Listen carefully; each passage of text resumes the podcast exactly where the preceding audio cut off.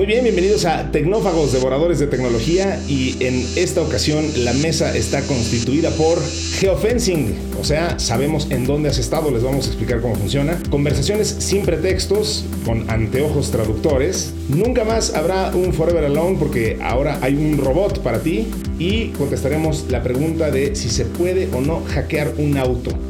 De todos y mucho más hablaremos en esta ocasión en Tecnófagos, Devoradores de Tecnología, que aquí empieza. Kio Networks presenta el podcast de Tecnófagos, una mesa de alta especialidad servida para ti en tres tiempos. Acompaña a Ricardo Massa y Bernardo González, dos especialistas en masticar información tecnológica para ti. Prepárate para devorar junto a los tecnófagos todas las noticias de las innovaciones del momento.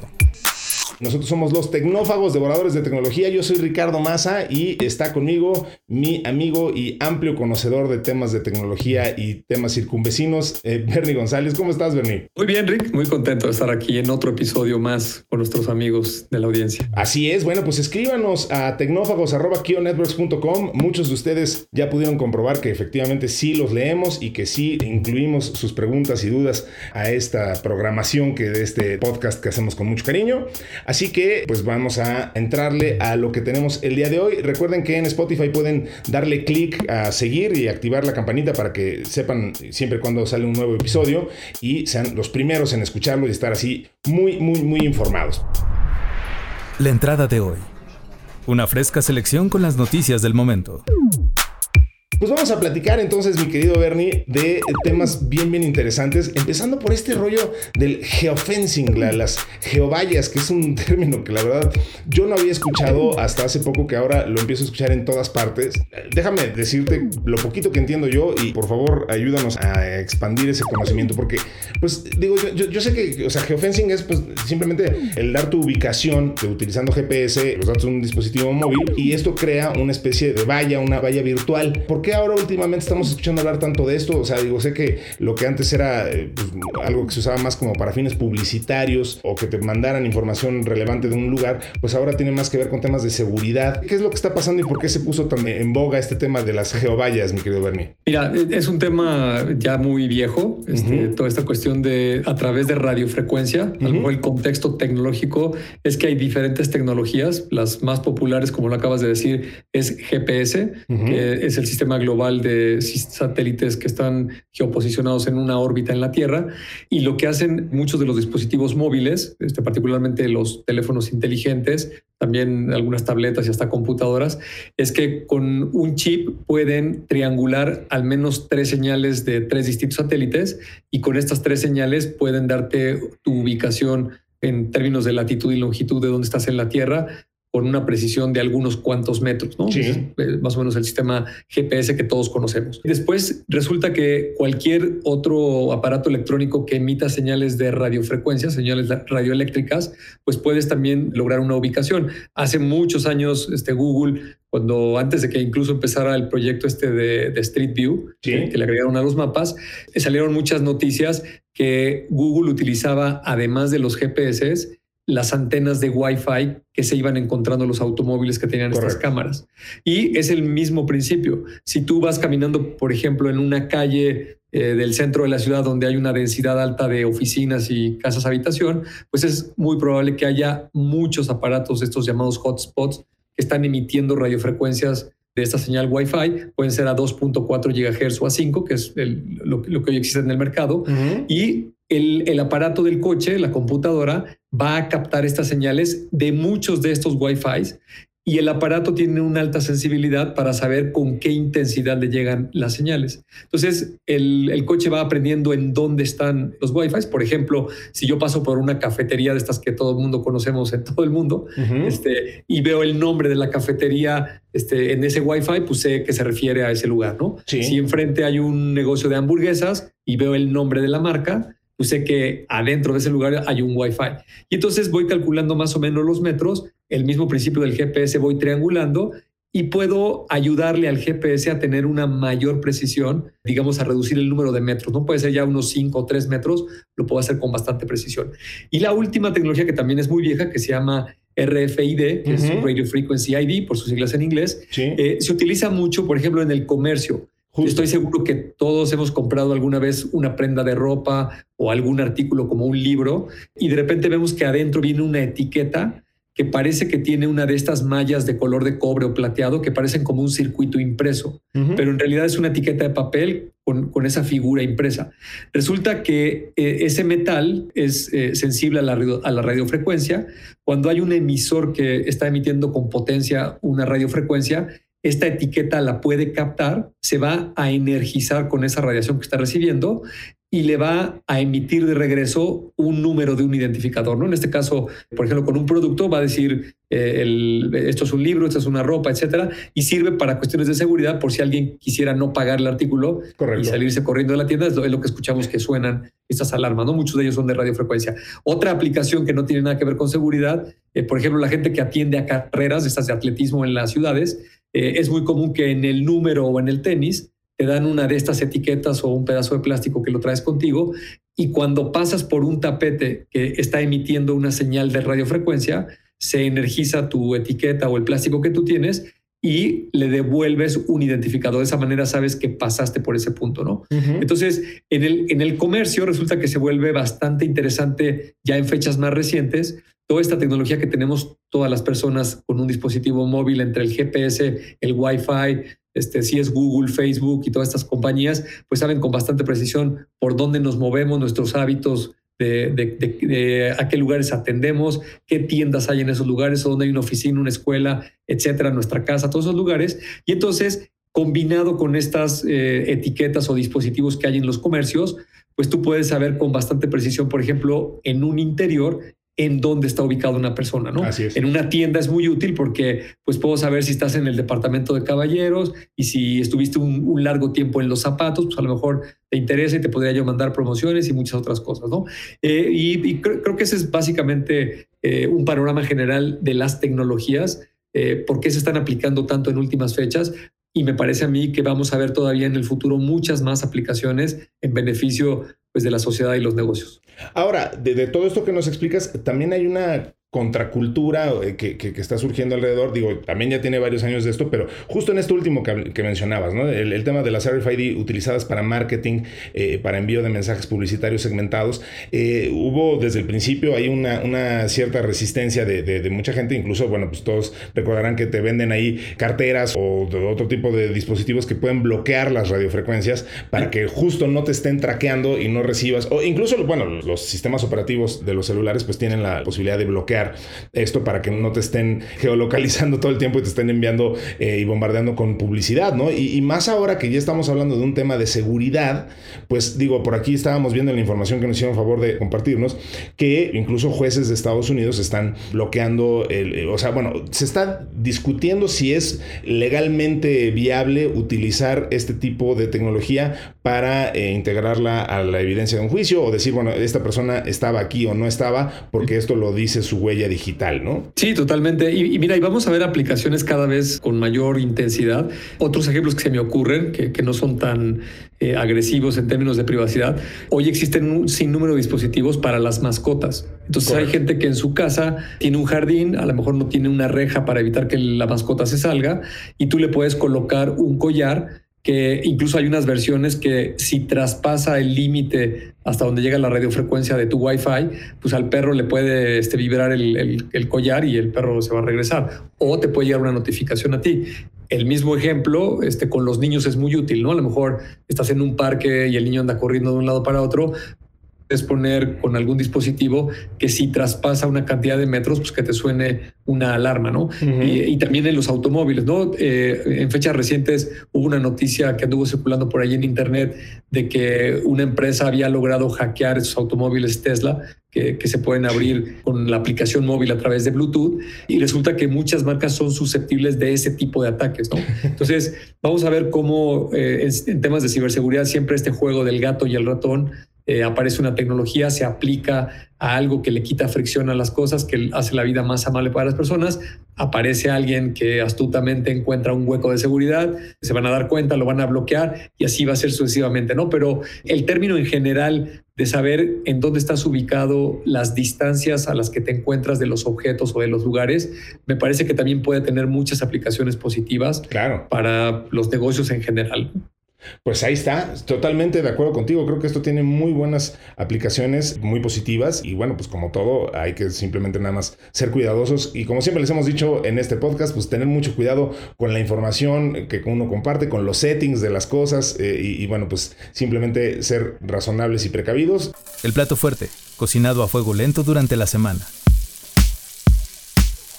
Les quiero contar a la gente que nos hace favor de escucharnos que eh, hoy Bernie desempolvó sus Google Glasses y, me, los mostró aquí a cámara porque, bueno, eh, estamos grabando este podcast de forma remota. Bernie y yo no estamos en el mismo lugar físico, aprovechando justo los beneficios de la tecnología. Y entonces eh, en mi cámara lo vi usar sus Google Glasses, que, son de, qué año? ¿Cuándo, ¿Cuándo salió Google? ¿2015? ¿Una cosa así? Híjole, yo creo que antes, como 2014, por ahí así. Este, no sé si 2013 los anunciaron, les empezaron a vender por 2014 o máximo 2015, pero por ahí. Por ahí. De tener ya sus 7, 8 años. Este, ya hoy se ven bastante pasados de moda. Parece uno, este, un cyborg este, bastante extraño. Pero bueno, en su momento fueron una gran sensación. ¿Cómo no? Este, se generó todo un boom alrededor de estos este, dispositivos. Eh, incluso uno de los fundadores de Google decía que este iba a ser un gran producto y que se iba a vender masivamente y pues no, fue, así. No, este, no fue así. Lo cual eh, eh, son de esos misterios del marketing, ¿no? Porque al final el producto es muy bueno, eh, tiene muchísimas aplicaciones. Creo que, digo, se ha escrito mucho al respecto y hay mucho análisis que hacer, pero vamos a entrarle y le estamos entrando cada vez más al tema de los, de los wearables, utilizables. No sé cómo se traduzca wearables en español, pero algo, algo por el estilo. Y muestra de ello, pues es un poco lo que vimos ahora y la razón por la cual Bernie desempolvó sus Google Glasses es porque en la conferencia de Google I.O. del 2022, donde muestran las novedades de la compañía de California. Ahora hablaron de los Google Lens, unos anteojos de realidad aumentada, que de alguna manera pues es básicamente el mismo principio que los Google Glasses, solamente traídos a este presente tan futurista que tenemos y que en este caso traducen en tiempo real una conversación. Esto además a través de subtítulos, ¿no? Eh, me parece fantástico. Aquí tenemos un quote del gerente de producto de Google, un señor de nombre Max Spear, que dice, se trata del primer prototipo de estos lentes que servirían para que las personas interactúen de manera fluida a pesar de las barreras del idioma. Digo, a ver, eh, por eso creo que, a reserva de que me digas lo contrario, Bernie, pues creo que es el mismo concepto que ya traíamos con Google Glasses, al final llevar la realidad aumentada, la realidad mixta, híbrida, el metaverso y todos estos términos tan en boga, llevarlo al, al tema de la vista, que pues es algo que pareciera muy obvio, la ciencia ficción ha soñado con esto desde hace muchísimos siglos incluso, entonces creo que eh, es un poco la forma de encontrarle el cómo y, y que esto sea cómodo y que sea, este, pues digo, aplicable en la vida real, que creo que es un poco lo que le faltó a Google Glasses en su momento, pero bueno, pues ahora lo están intentando de nuevo con estos Google Lens, ¿no? Sí, mira, leí varias este, críticas tanto a favor como en contra de, este producto y creo que aquí Google está siendo mucho más precavido y creo que aprendió la lección. Este, esa frase que a mí me encanta de Bill Gates que dice que los seres humanos tendemos a sobreestimar lo que la tecnología va a ser los próximos dos años y subestimamos lo que en realidad acaba pasando después de 10 años. más, ¿no? y, y, los Google Glasses son un claro ejemplo, ¿no? Por el año en el que surgieron, eh, solamente se conectaban a un Wi-Fi, este, no, no tenían opción para ponerle una tarjeta de datos. Entonces, la, la, única contextualización que tenía el producto era por la ubicación de dónde estaba ese Wi-Fi. Fuera de eso, los lentes no tenían ningún otro sensor, eh, tenían un display, este, más bien, más que realidad aumentada es un, heads-up display, este, ese es el concepto del acrónimo en inglés, eh, que, te desplegaba un par de aplicaciones, ¿no? Podías ver ahí el clima este, de reojo, podías ver tu correo, este, muy complicado porque pues estarlo scrolleando ahí con el dedito había que estarle pasando, este, y, en ese año tratar de dictarle a, la aplicación para que lo tradujera, pues también era muy, muy complicado, ¿no? En esta ocasión lo que presentaron, eh, número uno, no es un producto comercial, ni siquiera mencionaron que lo vaya a hacer, este, y por supuesto no tiene fecha ni nada por el estilo, ¿no? Dijeron que era un concepto. Y me parece que está contextualizado de una manera un poco distinta. Eh, estos, estos anteojos son como unas gafas este, de estas para ver. Este, que si alguien las trae puestas, no le vas a notar este, que, son los lentes electrónicos que tienen una batería y que tienen capacidades de conectividad Wi-Fi o por datos. Y lo único que hacen los lentes es a través de un micrófono están captando los sonidos del medio ambiente. Todos los sonidos que captan los están subiendo a la nube de Google. Y esos sonidos, eh, un servidor los trata de analizar y cuando identifica un patrón en el sonido que parece ser una conversación, trata de identificar el idioma del que se trata. Ahí en el, en el video este que presentaron, que los invito a todos los amigos a que lo vean en YouTube, está muy interesante. Eh, es una persona, eh, hay, hay, hay este, dos casos de uso, ¿no? Eh, una chava con su mamá que, que, dice que la mamá este, habla cantonés y no habla inglés. Y a ella le cuesta mucho trabajo hablar cantonés. Entonces la mamá se pone los lentes y lo que ella dice en inglés, a la mamá le aparecen los símbolos chinos en cantonés. My mother speaks Mandarin and I speak English, which is a strange thing.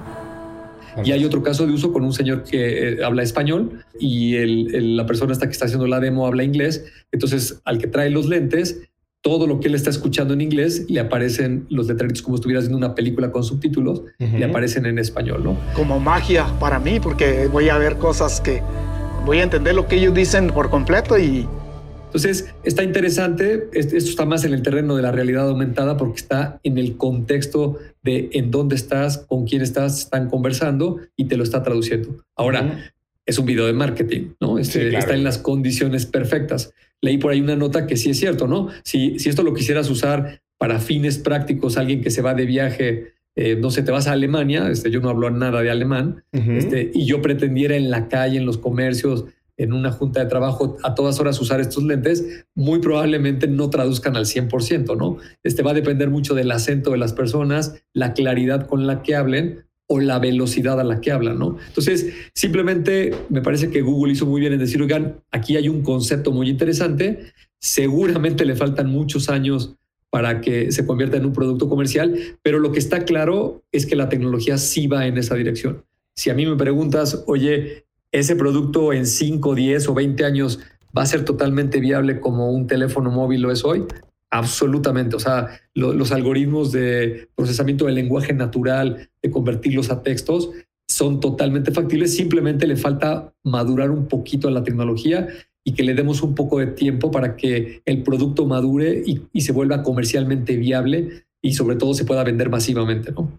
Pues esperemos que sí. La verdad es que eh, yo le apuesto muchísimo a eso. Eh, tengo muchísima esperanza en que este tipo de cosas peguen, eh, jalen y, se vuelvan un éxito porque me parece que pues es exactamente el tipo de cosa que, necesitamos que ayuda a crecer la compatibilidad humana y, es el mejor ejemplo de la tecnología, ¿no? O sea, es tecnología al servicio de la humanidad, de mejorar nuestra comunicación. Pues ahora sí que qué más pedimos, ¿no? De acuerdísimo. para eso está la tecnología, justamente para ayudar a las personas. Nada más no, no hay que ser tan impacientes de que cuando uno vea un video de marketing muy bien hecho, este, que nos imaginemos que en seis meses este Google va a sacar un producto así o Apple o Sony y lo voy a poder comprar y va a traducir perfecto. A mí me parece que a la tecnología le falta algunos años todavía para que madure, pero seguro va a suceder que eso es lo relevante. Tocaste una fibra súper sensible del marketing que es hay que tener cuidado de no caer en la tentación de sobreprometer porque luego no hay nada peor que, crear altas expectativas y, bajo delivery. Pero bueno, ya eso, eso lo dejamos para cuando hagamos un, podcast de, de marketing, mi querido Bernie. Vamos a, entrar a un tema fascinante, algo que, nos sugirieron ahí que, mencionáramos, que, tiene que ver con estos nuevos, bueno, ya ni tan nuevos, a ver, vamos a hablar de chatbots que sirven para acompañar a, a la gente, ¿no? En particular, quiero dirigir la atención de la gente que nos eh, favorece con su escucha a el tema de réplica, porque, porque la verdad es que está fascinante y a mí en lo personal me parece algo literalmente extraído de un capítulo de Black Mirror. A ver, ¿de qué estamos hablando? Réplica es un chatbot, una inteligencia artificial que utiliza un, tipo de inteligencia artificial de la que aprende y se va mejorando conforme tú le vas eh, platicando y pues no es otra cosa más que un, programa que te aprende a contestar y que se vuelve tu compañero. Pero si ustedes se meten a buscar, eh, se meten a réplica con van a ver que en realidad, justo hablando del marketing, el marketing de esto es ofrecerte un compañero, o sea, incluso el eslogan de la compañía es eh, The AI Companion Who Cares, o sea, el, compañero de inteligencia artificial al que le importas. Está aquí para escucharte, para hablar, siempre está de tu lado. Entonces, pues creas tu réplica, tu inteligencia artificial, y literalmente literalmente pues está diseñada para que se vuelva tu compañero, te escuche. Digo, esto tiene desde el 2017 y, como te decía, pues utiliza lo que se llama Natural Language Processing o, proceso de lenguaje natural. Entonces mejora sus reacciones con el tiempo. Y mira, nada más te quería comentar unos pocos de datos de esto. O sea, el 40% de los 500 mil usuarios mensuales regulares de réplica eh, eligen la opción romántica que permite una dinámica sexual con el bot. Can you tell creepiest thing you've ever done a?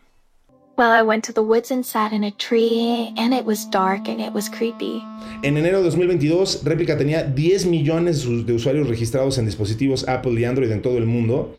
La verdad es que esto es un boom. O sea, hay, quotes de gente diciendo que Replica literalmente les ha salvado la vida, que tener una experiencia completa de una relación.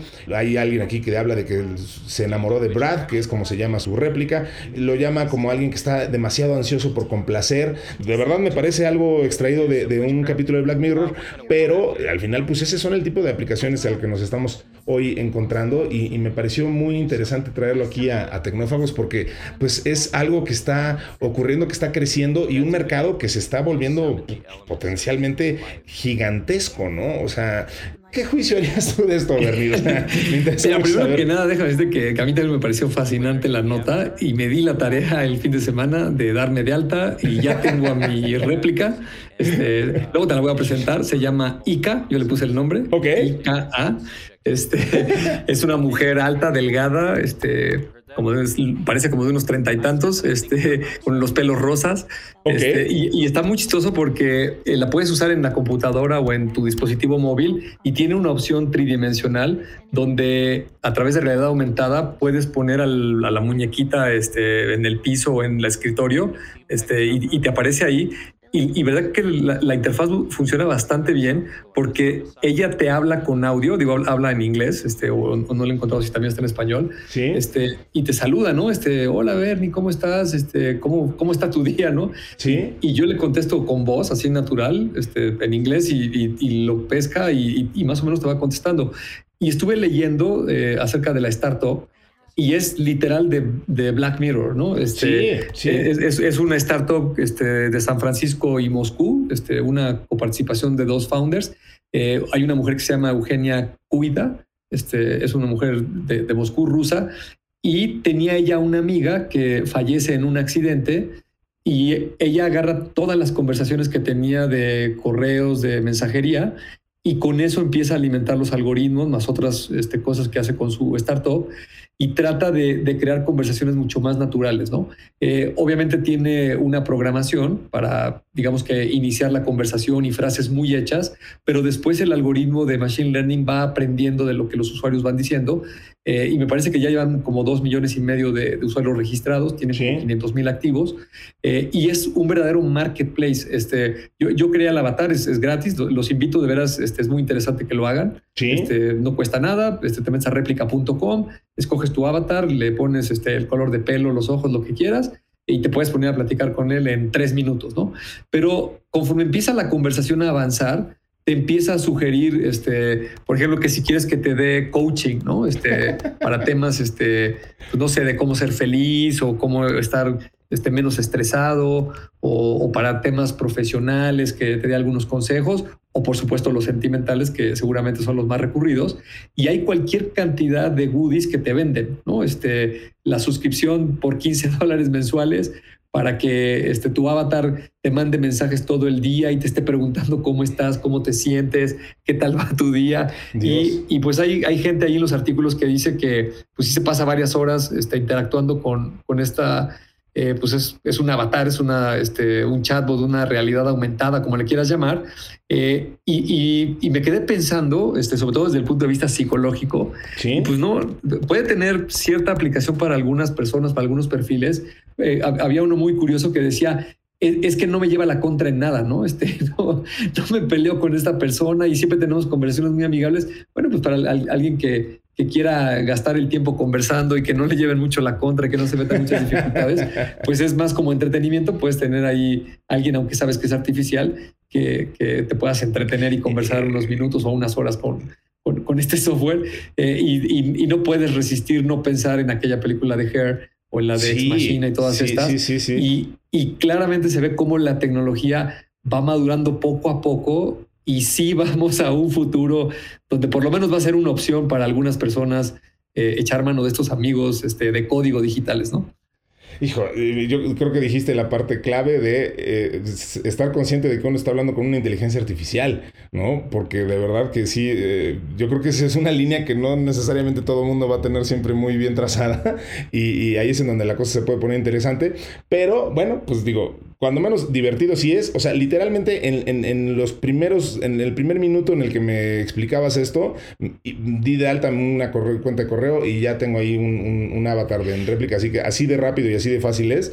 Eh, Exacto. Es, muy interesante. En fin, ya ¿Y cómo le pusiste a. ¿Este es compañero o compañera? o eh, compañere. Eh, no, ah, claro, eso es interesante. Te, da la opción de que sea un compañere, este, o sea, porque no, non-binary. Exacto, hay non-binary, lo vi, lo vi. Entonces, digo, sí, sí, sí, sí, sí, está, está muy muy interesante. justo no me he dado todavía la tarea de, ponerle un nombre porque eso creo que requiere tiempo. pero, pero, sí, sí, sí. no, no voy a clavar mucho, pero lo voy a pensar muy bien. Exacto, exacto. Para ponerle un buen nombre a mi avatar. Pues muy interesante, de verdad que seguiremos monitoreando esto con mucho interés porque está muy, muy, muy divertido y, y bueno, creemos que justo pues, son el tipo de cosas que nos hacen pensar en las aplicaciones e implicaciones que tiene la tecnología en nuestras vidas. Siempre queda un espacio para el postre. Vamos a eh, cerrar con una nota de algo que ya nos adelantaste, Bernie, que es el tema de si los Teslas son vulnerables a piratas informáticos, según aseguran investigadores. A ver, comentaste algo de esto, pero hay millones de candados digitales en todo el mundo, eh, incluyendo los de los automóviles Tesla, y, y bueno, pues de acuerdo a una vulnerabilidad en la tecnología Bluetooth que dio a conocer una firma de ciberseguridad, el grupo NCC en, concreto, pudieron vulnerar un Tesla o pudieron abrir y conducir un Tesla utilizando un pequeño dispositivo eh, conectado a una computadora portátil. Esa es la nota, digo, y el escándalo es ese, ¿no? Que de acuerdo a este protocolo de Bluetooth Low Energy o BLE, eh, se pudiera vulnerar un Tesla, pero, o sea, a ver, una cosa es que sea posible, otra cosa es que sea muy factible, otra cosa es que sea muy fácil. ¿De qué estamos hablando aquí, Bernie? O sea, esto es algo que verdaderamente todos los dueños de un Tesla, tú incluido, se deberían de preocupar o qué onda? Sí, mira, este, primero que nada, eh, es factible hacer el hacking así como lo, hicieron estas personas de esta empresa. Sí. Eh, y la tecnología tiene un problema de seguridad y Tesla y muchas otras compañías de coches y también de otro tipo de dispositivos, porque lo mismo le pasa a cerraduras de puertas, este, o a cualquier otra cosa que tengas en una oficina o en el hogar que utilice la tecnología esta de Bluetooth de baja energía, ¿no? El BLE de low energy. Entonces, ¿cómo funciona? Eh, normalmente, por ejemplo, en un teléfono móvil, tú tienes una aplicación, tu aplicación la sincronizas con, en este caso, un automóvil y tienen una llave de seguridad para que solo ese teléfono pueda abrir ese coche. Pero para que esto funcione, y es, y es más por un tema de comodidad, pues cuando tú estás cerca del automóvil, el teléfono está emitiendo todo el tiempo una radiofrecuencia de Bluetooth, que Bluetooth no es otra cosa más que eso. El automóvil la recibe y si es el código correcto, pues el coche se desbloquea. ¿Cómo lo puedes hackear? Eh, es, un poco elaborado, necesitas tener un dispositivo electrónico que no, no es un producto comercial, lo tienes tú que armar este, con electrónica, no, no es muy difícil ni muy costoso, eh, para hacer lo que se llama un hacking relay pues, este, o, relay, ¿no? Un, ataque a distancia. Entonces, lo que tendrías que hacer es estar siguiendo a una persona que su automóvil tiene una tecnología como la que acabo de describir. Cuando ese señor cierre el coche eh, y, por ejemplo, se meta a un café, tú te acercas a esa persona unos cuantos metros, sacas tu computadora con tu dispositivo electrónico y comienzas a leer las señales de radiofrecuencia que hay en todo ese lugar y cuando captas una señal de Bluetooth de baja energía que viene de ese teléfono, lo que haces es que se la puedes enviar por internet a, digamos, a un teléfono móvil de una persona que esté parada al lado del coche. Entonces, haz de cuenta que lo que estás haciendo es como una especie de extensión, ¿no? La señal del teléfono este, que pudiera estar a dos cuadras o del otro lado del mundo, ¿no? Este, Da igual. Eh, una vez que la leas en el teléfono origen, la mandas por internet llega al teléfono el que está al lado del coche y este se va a desbloquear. Ahora, esto ya lo habían visto desde hace algunos años. Tesla y muchos automóviles tienen otros niveles de seguridad. Por ejemplo, tienen una clave para que puedas arrancar el coche. Eh, y también hay cualquier cantidad de recomendaciones, ¿no? Por ejemplo, si tienes llaves físicas que utilizan la misma tecnología, pues te recomiendan que compres estas bolsitas que son una jaula de Faraday, tienen un material que impide que, impide el las señales. radiofrecuencias.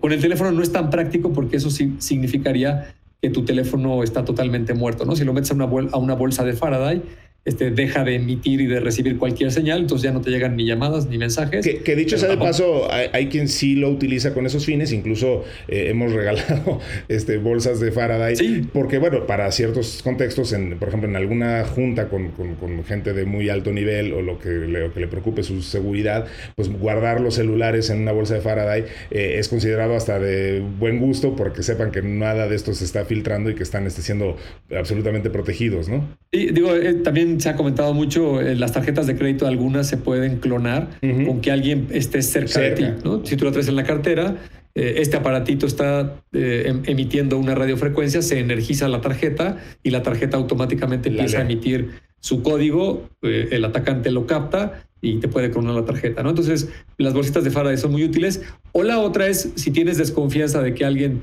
eh, vas a ir a un lugar que esté muy concurrido y sabes que alguien le ha hackeado los coches, etcétera, lo que yo recomiendo es que apagues el Bluetooth de la aplicación del automóvil, ¿no? O de la cerradura de tu casa o del aparato que se trata en cuestión. Eh, es un poco engorroso, pero por lo menos con eso lo puedes este, mitigar un poco, ¿no? Ahora, ya hay aplicaciones en el mercado que te ayudan a bloquear tu propia aplicación. O sea, este, a, la hora que vas a cerrar el coche, este, es como una VPN, ¿no? la tendrías que desactivar cierras el coche y haz de cuenta activas la VPN, eso es una aplicación particular para el Bluetooth de baja energía, y automáticamente el teléfono deja de emitir señales. Cuando lo quieras volver a abrir, pues tienes que este, entrar a esta aplicación, que se active el Bluetooth, abres tu coche y te subes y te vas, ¿no? Me parece a mí que eh, en temas de ciberseguridad, esto que te decía yo del juego del gato y el ratón, este, siempre, que salga una nueva tecnología, alguien la va a encontrar una manera de atacarla, la vas a cubrir y le van a buscar otro agujero y así va a ser este, progresivamente e iterativamente. Per secula seculorum, dirían los que hablan latín. Eh, Exacto.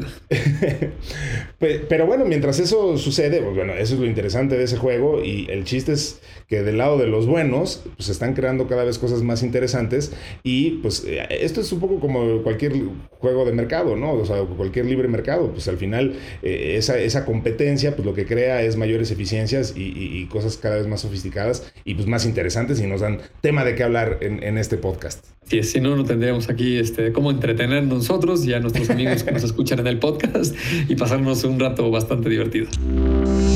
Desafortunadamente ese rato ya se nos acabó para esta ocasión, así que les agradecemos muchísimo su interés y su escucha. Les recuerdo que nos pueden escribir a, a tecnófagos.kionetworks.com. Kio Networks es cal y latina o networks.com. Y bueno, pues yo le agradezco muchísimo a Mario Terrés en la edición, a Dalibasta Santiago en la redacción y a Gina Rangel y a Citla Vallarta en la producción de este podcast. Y sobre todo le agradezco mucho a mi amigo Bernie González que haya estado una vez más aquí con nosotros. Bernie, muchísimas gracias por este tiempo. Al contrario, Rick, un placer y nos vemos en el próximo.